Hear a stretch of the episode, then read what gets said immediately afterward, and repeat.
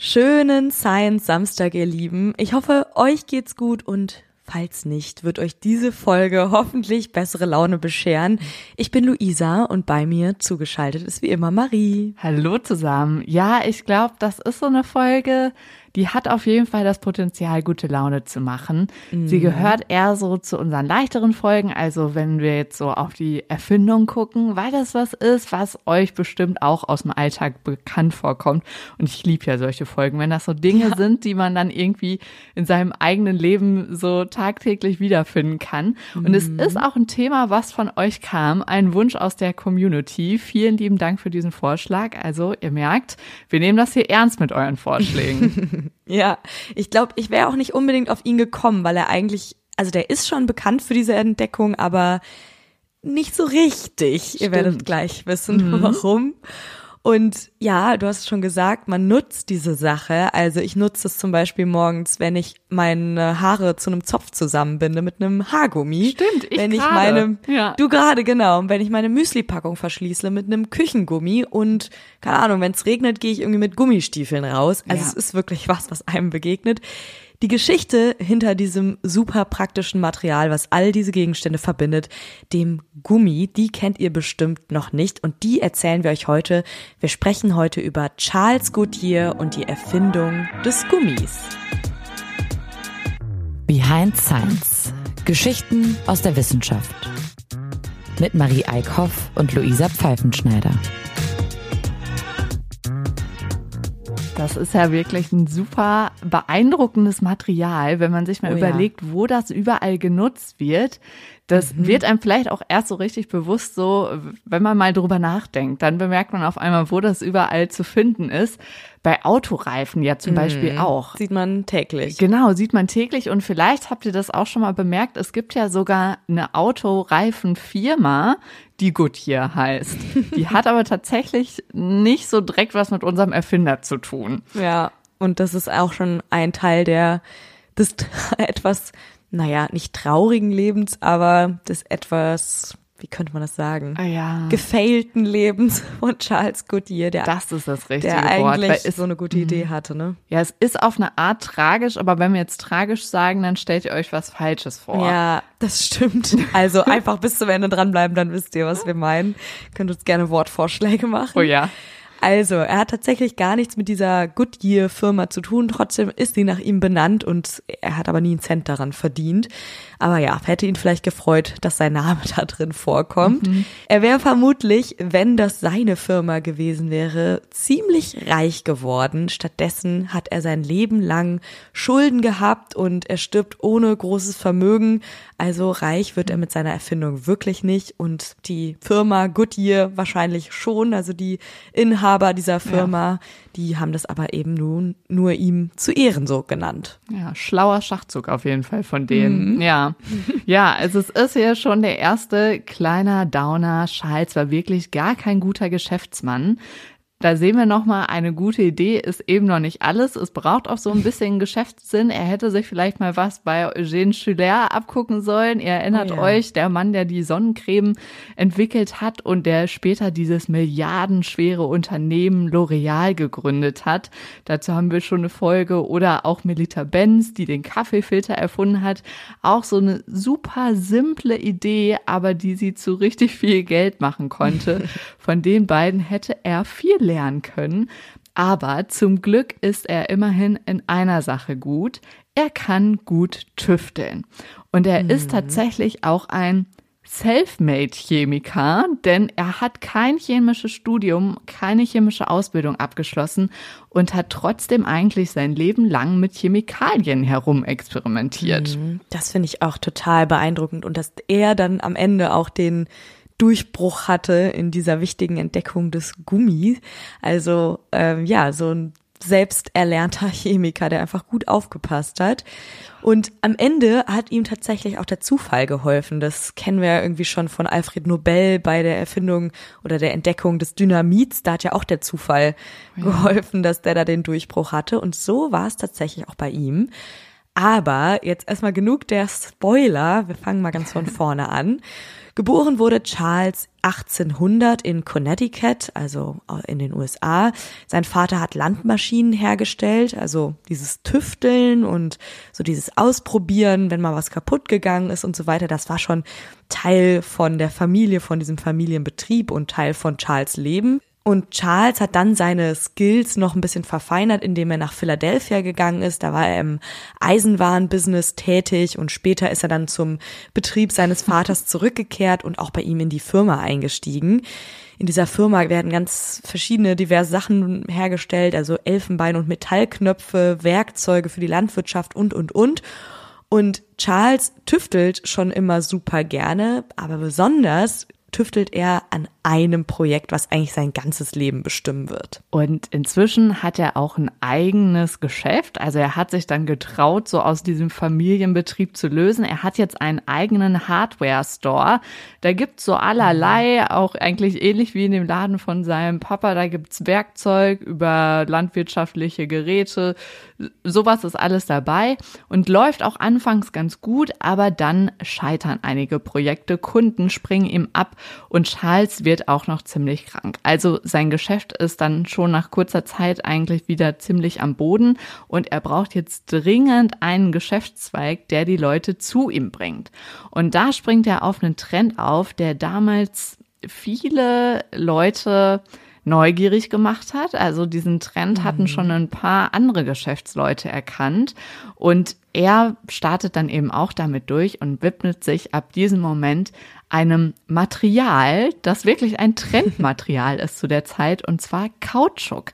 Er ist felsenfest davon überzeugt, dass seine Experimente gut für das Geschäft sein werden und dieses Material jetzt sein Geschäft retten wird. Ja, also das war wirklich so das Material, auf das sich irgendwie gefühlt alle Tüftler gestürzt haben. Kautschuk war richtig hoch im Kurs, aber verwendet wird dieser Werkstoff schon lange, lange vor diesem Hype, der sozusagen dann die gesamte Welt erfasst hat.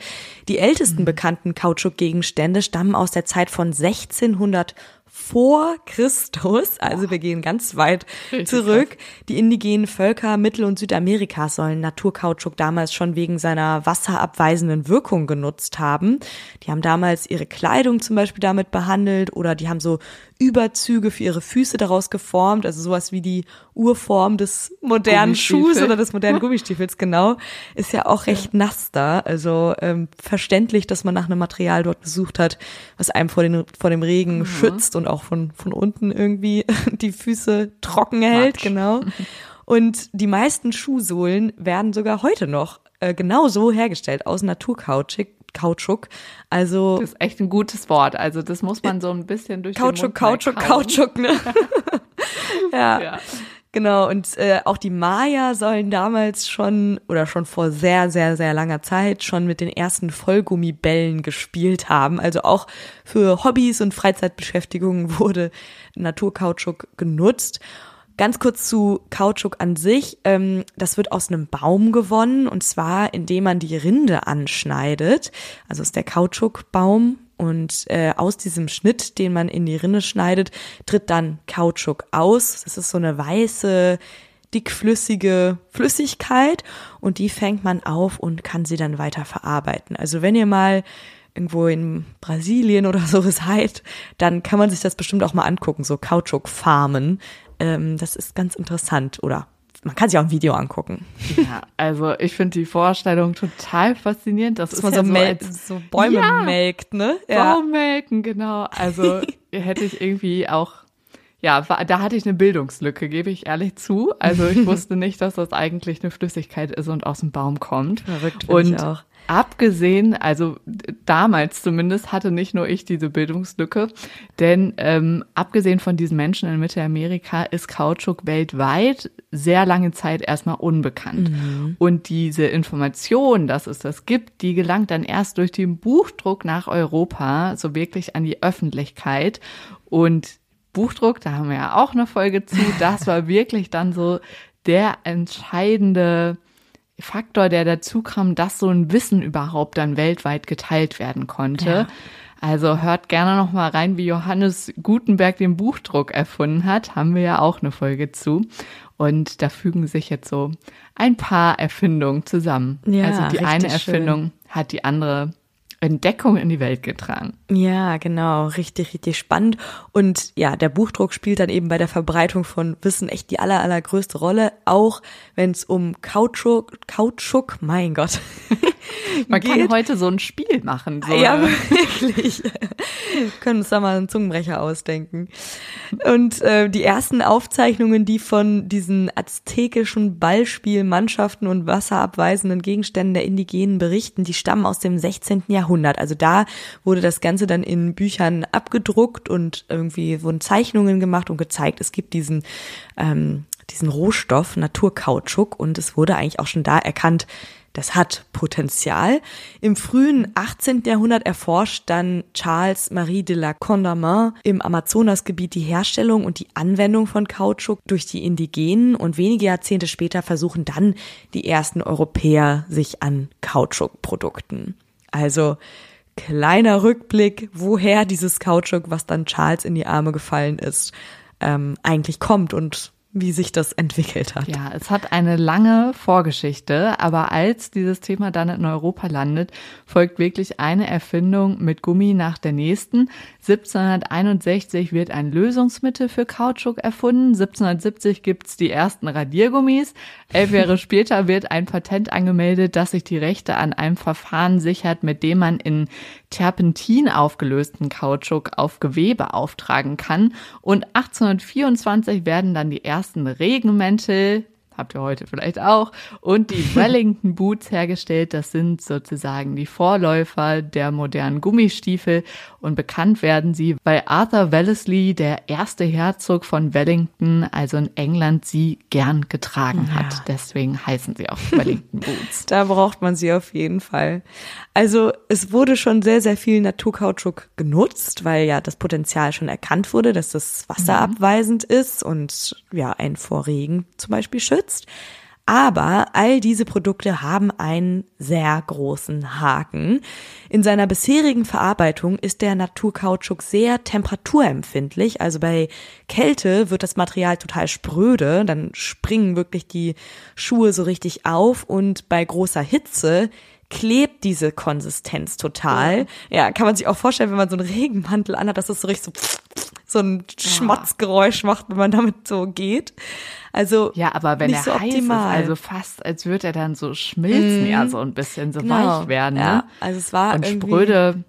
auch bei so Regen super. ist natürlich auch suboptimal. Ja. ja, beziehungsweise nicht bei Regen, sondern bei Kälte. Gut, das war dann bei oft Kälte, bei Regen. Ja. Ne? Aber hier, wir sind ja hier in äh, Winterstimmung. Ja, da genau. Kommt das ja gerne mal zusammen. Ja, das stimmt allerdings.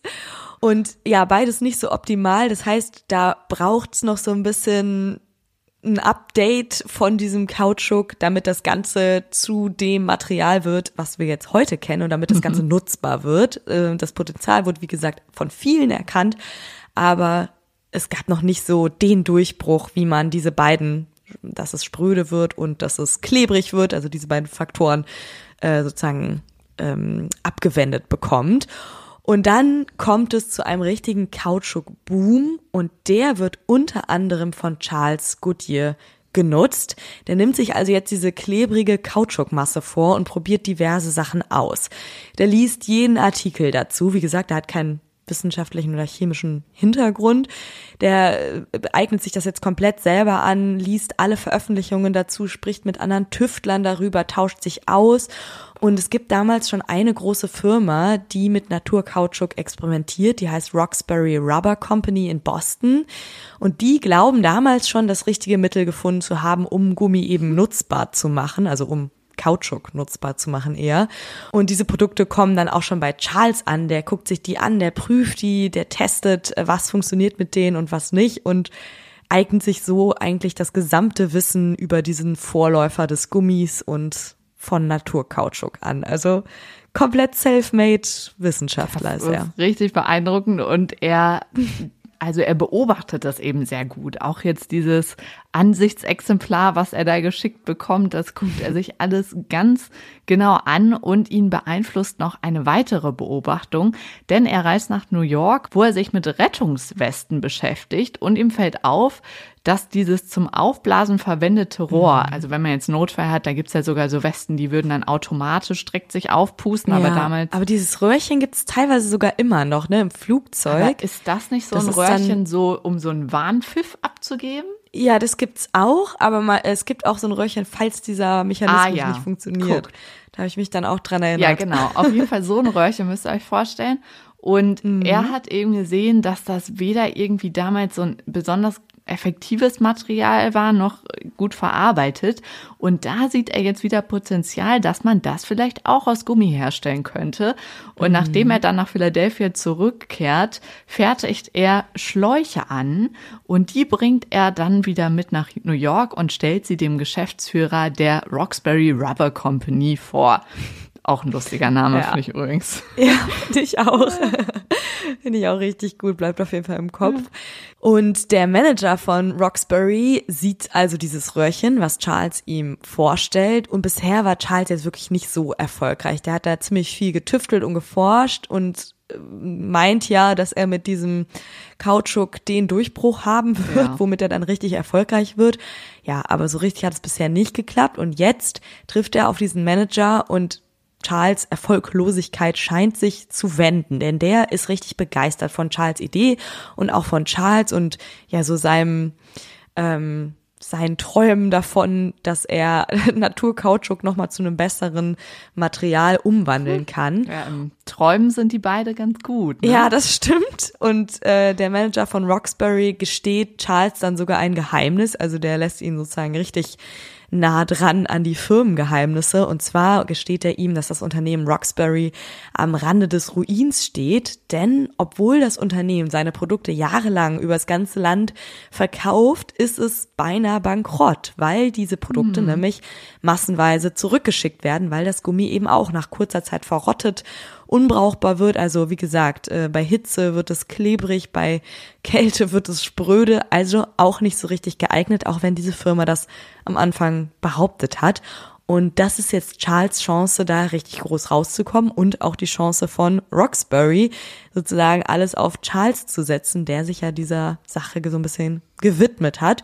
Und Charles bekommt da jetzt den offiziellen Auftrag, erfinde ein Gummi, das nicht porös wird, wenn es kalt ist oder klebrig, wenn es heiß ist. Also mit diesem großen Auftrag kann er jetzt richtig erfolgreich losmarschieren.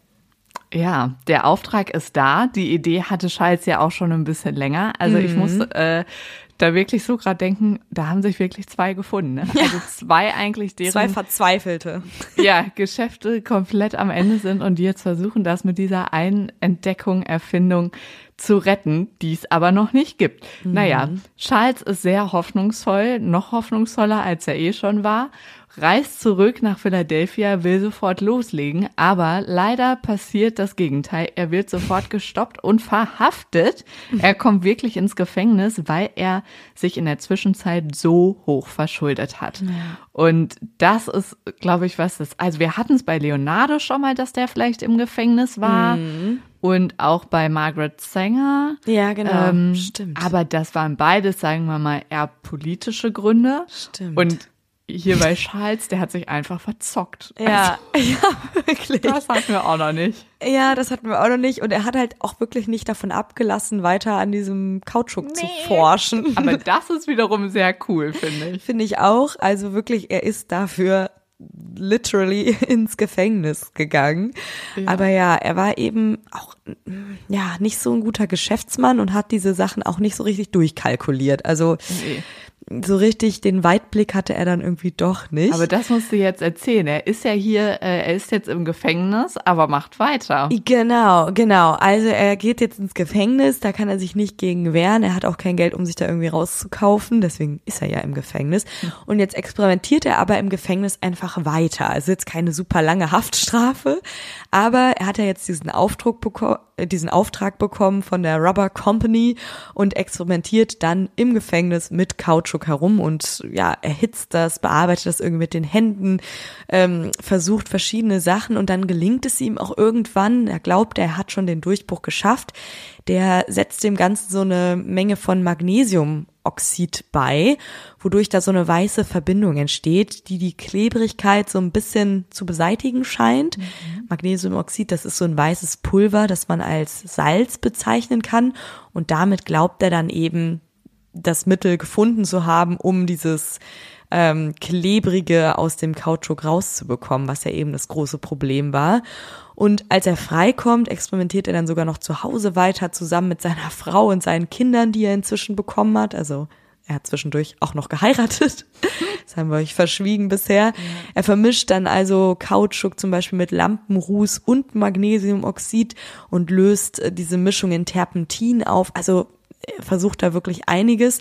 Und Anschließend trägt er das auf Flanellstoff auf als äh, Futter für Schuhe, die der dann damit herstellt. Aber leider, selbst mit dieser sehr speziellen Behandlung, klebt das Gummigemisch immer noch. Also er glaubt, dass er damit den Durchbruch gefunden hat, hat er aber leider immer noch nicht. Ja, und wir würden es ihm ja auch so wünschen, ne? Also mm. es wäre schon schön, auch einfach für die ja. Geschichte. Aber so weit kommt er nicht. Aber so ist Wissenschaft eben auch oft, mm. nicht nur manchmal, wahrscheinlich sogar meistens, dass man sehr langen Atem braucht und gerade auch Experimente immer mal wieder neu starten muss. Aber leider geht natürlich auch das ins Geld und Charles geht das Geld endgültig aus. Ja. Und Roxbury, diese Firma, für die er ja eigentlich den Auftrag erfüllen sollte, die entzieht ihm den Auftrag jetzt auch, weil die mhm. sagen, okay, ähm, uns geht jetzt wirtschaftlich gerade auch nicht äh, top, wir können jetzt nicht noch dich weiter bezahlen. Und ja. dann ähm, steht er wieder vor dem Nichts. Ja, also seine bisherigen Versuche haben wirklich gar nicht funktioniert. Und es ist vor allem auch bitter für seine ganze Familie. Ja. Also da ist ja echt inzwischen so ein Familienprojekt draus geworden. Es geht nicht mehr nur um ihn. Mm, und die muss jetzt auch so ein bisschen unter dem Tüftelwahnsinn von ihm leiden. Also Vorher ähm, hat er bestimmt auch schon das ganze Haus nach Gummi und allen anderen Chemikalien gestunken.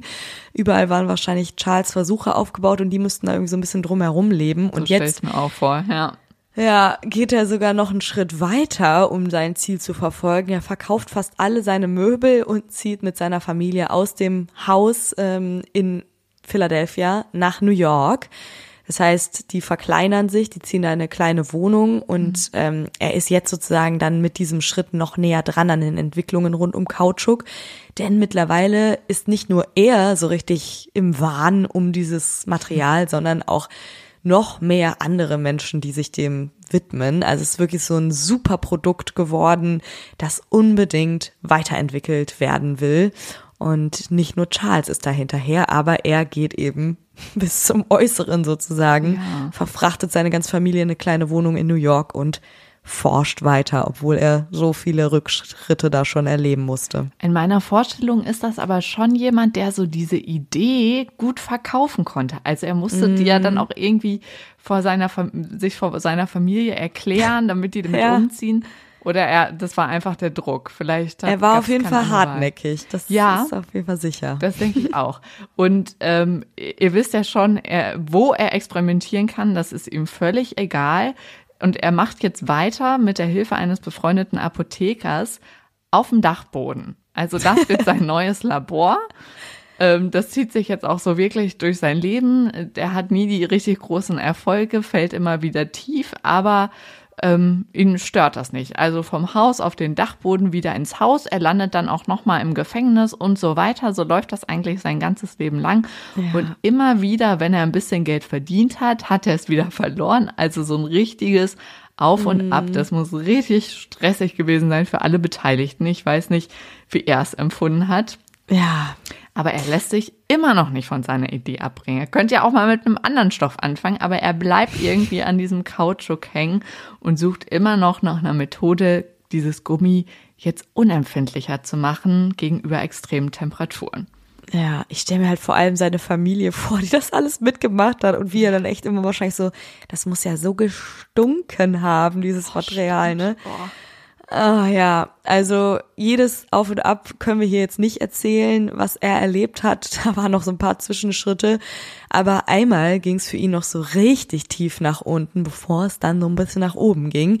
Charles lieh sich jetzt überall Geld. Der arbeitet mal hier mit einer Gummifirma zusammen, mal dort.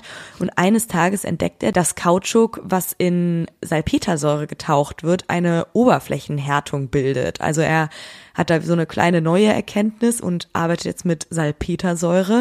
Und er stellt dann auch mit dieser Säurehärtung tatsächlich viele Produkte her, die sehr geschätzt werden und für die er auch ja, Beifall aus der Kautschuk-Community bekommt. Allerdings sind Salpetersäure und Bleioxid, mit dem er dann auch noch hantiert, extrem gefährlich und das setzt dann ihm auch gesundheitlich ziemlich stark zu und einmal erstickt er tatsächlich beinahe an diesem Gas, was in dem Labor erzeugt wird. Also er nimmt ja. wirklich einige Strapazen auf sich, baut dann aber trotzdem noch eine Fabrik auf mit Geld, was er wieder irgendwie bekommen hat ähm, mhm. und mit Hilfe von diesem Verfahren mit Salpetersäure und Bleioxid entwickelt er dann auch Kleidung, Rettungswesten und Gummischuhe. Also so richtig ausgefeilt ist das Ganze immer noch nicht, aber immerhin geht's ihm wieder relativ gut, nachdem das Ganze so richtig weit nach unten ging, auch gesundheitlich. Und er kann mit seiner Familie wieder in ein Haus ziehen und das Dachbodenlabor ist erstmal Geschichte. Ja, hier könnte die Geschichte eigentlich ganz schön enden. Also das wäre das wäre ein mhm. okayes Ende. Aber Charles halt mal wieder Pech. Also es ist leider noch nicht das Ende, das so denn jetzt kommt die große Wirtschaftskrise 1937 und das kostet seinen Geschäftspartner jetzt das gesamte Vermögen. Deswegen steht jetzt die gesamte Fabrik, die sie zusammen hatten und auch Charles Goodyear wieder komplett mittellos ja, da. Also wieder komplett alles zusammengekracht. Mm, die Familie macht echt was mit. Jetzt ja. muss es aber langsam wirklich mal besser laufen für ihn. Wie gesagt, es gab noch so ein paar Aufs und Abs, aber die nur so als eine Stichprobe aus seinem Leben sozusagen. Und schließlich hat er dann wirklich tatsächlich irgendwann den Durchbruch, für den er dann zwar nicht reich wird, aber zumindest berühmt. Nach, immerhin, na, ja. ja, immerhin, das ist was. Nachdem er dem Kautschuk die verschiedensten Materialien und Chemikalien hinzugefügt hat und diverse Experimente mit Säuren und ganz vielen weiteren Chemikalien und Verfahren ausprobiert hat, mhm. kommt er dann endlich 1839 durch einen berühmten wissenschaftlichen Zufall zu einer Lösung. Eine Schwefel-Kautschuk-Mischung fällt ihm auf eine heiße Herdplatte und das Ergebnis ist tatsächlich eine trockene und dauerhaft elastische Substanz. Also genau hm. das, was er die ganze Zeit versucht hat.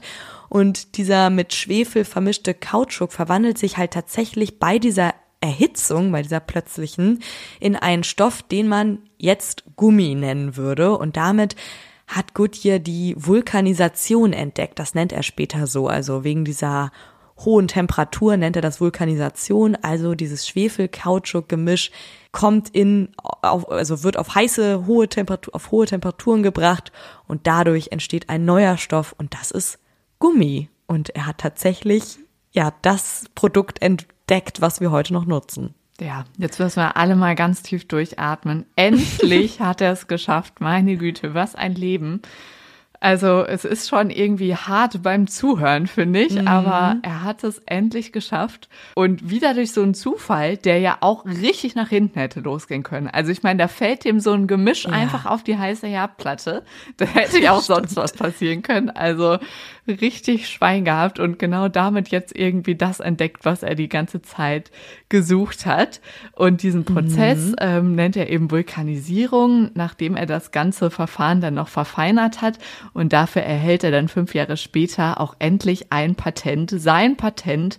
Und jetzt äh, ja. steigen wir noch mal ganz kurz ein bisschen wissenschaftlicher ein, wie jetzt diese, dieser Prozess da abläuft. Woher Kautschuk kommt, darüber haben wir ja schon gesprochen. Kautschuk selbst ist ein Polymer, das aus Isopreneinheiten aufgebaut ist. Durch die Vulkanisation werden die einzelnen Polyisoprenmoleküle verletzt, also wie so aufgebrochen und es entsteht Gummi, das dann weder bei Hitze klebrig noch bei Kälte brüchig ist. Genau das, was Yay. er gesucht hat. Genau.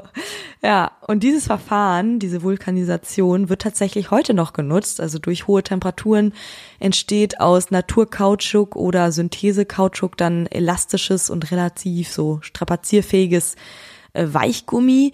Das wird auch Elastomer genannt, also Gummis werden Elastomere genannt. Und ein sehr hoher Vulkanisationsgrad von Kautschuken führt dann wiederum zu einem anderen Material und zwar zu Duroplasten. Also das wurde dann auch nochmal weiterentwickelt und Duroplasten, das sind Kunststoffe, die nach ihrer Aushärtung nicht mehr verformt werden können. Das ist ja das Besondere an Gummis, also an Elastomeren, elastisch kann man sich ja so ableiten, mhm. die sich ja nochmal verformen können. Und dann gibt's eben noch diese Weiterentwicklung der Kunststoffe, der Duroplasten. Ja, und wer hat's erfunden? Charles Goodyear. Juhu. Und nach dieser Entdeckung gibt's dann wirklich, also wir haben diesen Kautschuk-Boom ja am Anfang schon angekündigt, dann kommt dieser Kautschuk-Boom noch mal krasser, weil ja jetzt dieses dieser große Nachteil abgewendet wurde, dass das Ganze eben klebt oder brüchig ja. wird. Und jetzt ist das Kautschuk nicht mehr aufzuhalten. Jetzt macht es einfach viel mehr Sinn, das auch richtig zu nutzen für Produktion. Mhm. Und dieser Stoff, dieser neue Werkstoff, der erobert die Weltmärkte. Hier vielleicht mal ein kleiner Ausblick, wie sich das mit dem Gummi so weiterentwickelt hat. In der Amazonasregion hält der Kautschukboom für die nächsten 50 Jahre an. Die Städte Manaus und Belém werden in dieser Zeit zu den reichsten Regionen Brasiliens und die Engländer nutzen schon bald ihre Kolonien, um die Kautschukbäume dann auch anzubauen. Also man braucht dann natürlich auch viel mehr von diesen Bäumen. Ja. Aber wieder zurück zu Charles. Der hätte mit seiner Entdeckung, die er ja jetzt wirklich noch gemacht hat in seinem Leben, richtig reich werden können, wer er da was gemacht hat, mhm. auf das alle gewartet hatten, auch wenn sie es zum Teil nicht wussten. Aber sie fanden dann doch das, was er entwickelt hatte, wesentlich besser als das, was es schon gab. Aber leider hatte er wirklich gar keinen Geschäftssinn. Und es hat sich jetzt auch über die Jahre hin nicht wirklich verbessert. Er verkauft zwar einige seiner Patente an Firmen, also verdient mit seinen Patenten dann Geld, verliert sie aber auch im gleichen Moment. Und er wird aber trotzdem nicht super reich, wie er hätte werden können. Das hängt unter anderem mit einem legendären Gerichtsprozess zusammen, in den er dann noch reingerät. Denn es gibt einen Briten, der behauptet, er habe unabhängig von Charles auch die Vulkanisation und die Herstellung von Gummi entdeckt. Ja. Und der gewinnt tatsächlich vor Gericht gegen Charles. Und ja, das bedeutet, äh, er steht wieder als Verlierer da, beziehungsweise ist einfach viel zu spät ja. oder war ein bisschen zu spät dran, so mit seinen wissenschaftlichen Durchbrüchen. Es gibt eine Zeitung, die hat über ihn mal geschrieben, wenn ihr einen Mann seht in Schuhen mit Mantel und Hut aus Kautschuk, aber ohne einen Cent in der Tasche, dann habt ihr Charles Goodyear für euch. Das ist so bitter. Oh. Aber vielleicht wäre er trotzdem happy, dass er das dann das, alles anhaben konnte. Ja, das stimmt.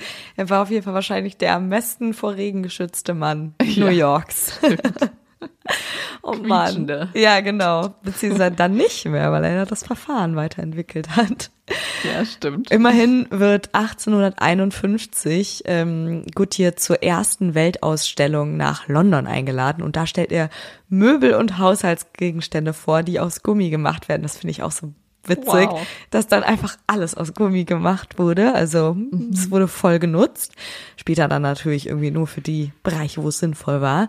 Aber es war tatsächlich auch so das perfekte Produkt seiner Zeit, weil immer mehr Autos mit Gummireifen hergestellt wurden oder halt wo dann Gummi verwendet wurde. Und es war auch die Zeit der Goldgräber. Da wurde zum Beispiel Gummi verwendet für mhm. Zelte. Mit, die hatten so eine Gummibeschichtung. Also auch da konnte Gummi eingesetzt werden. Das heißt, es gab viele verschiedene Bereiche, wo das genutzt wurde. Also wie gesagt, wir können es nur nochmal sagen. Theoretisch hätte ja. Charles sehr viel Geld machen können. Aber irgendwie hatte er es dann nicht drauf. Nee, er hat irgendwie immer mehr Geld verloren, als er gewonnen hat. Ja, genau. Schade.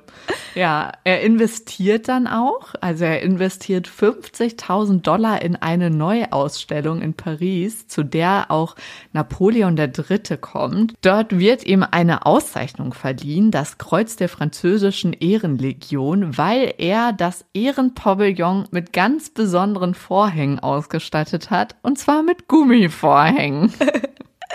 Ich weiß nicht warum, aber ich finde Gummi irgendwie ein lustiges Material.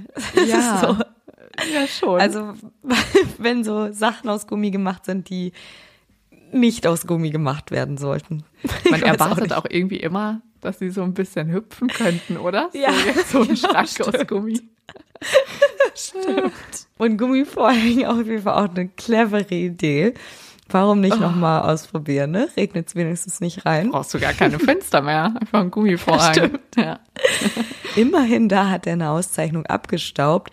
Ein weiterer Meilenstein bei Charles, wenn man die jetzt auch mal hier aufzählen kann, war 1855. Da stellt oh ja. er das erste Gummikondom her. Und das wird dann tatsächlich 1870 auch das erste Mal hergestellt. Das ist wow. zwei Millimeter dick ja. und wird vernäht und wird dann tatsächlich auch serienmäßig produziert. Aber durch diverse Zufälle bekommt das eben das Geld niemals Charles. Er wird zwar sehr geschätzt, aber eben auch immer sehr belächelt, weil er einfach so eine Geschäftsniete ist und nicht so richtig Geld aus seiner genialen Idee machen konnte. Immerhin, fast vier Jahrzehnte später nach seinem Tod, wird dann die Goodyear Tire mhm. and Rubber Company gegründet, die ja wie gesagt nach ihm benannt wurde und nicht von ihm benannt wurde. Und es gibt die ASC Rubber Division, die vergibt zum Beispiel eine nach Goodyear benannte Medaille, die Charles Goodyear Medal. Und mit dieser Medaille werden bedeutende Erfinder, Innovatoren und Entwickler geehrt, deren Beiträge zu einer bedeutenden Veränderung in der Kautschukindustrie geführt haben. Denn das hat er ja auch getan. Das ist unbestritten. Ja, und wir werden ihn auf keinen Fall belächeln. Ich glaube auch niemand, nee. der diese Folge gehört hat, weil er war schon ein sehr hartnäckiger Mensch. Also so viel Durchhaltevermögen braucht man erstmal. Und ich werde jetzt bei jedem Küchengummi oder bei jedem Zopfgummi ja.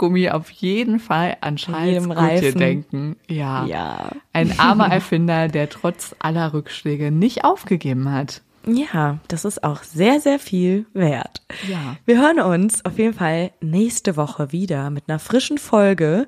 Bis dahin, macht's euch schön und tschüss. Tschüss.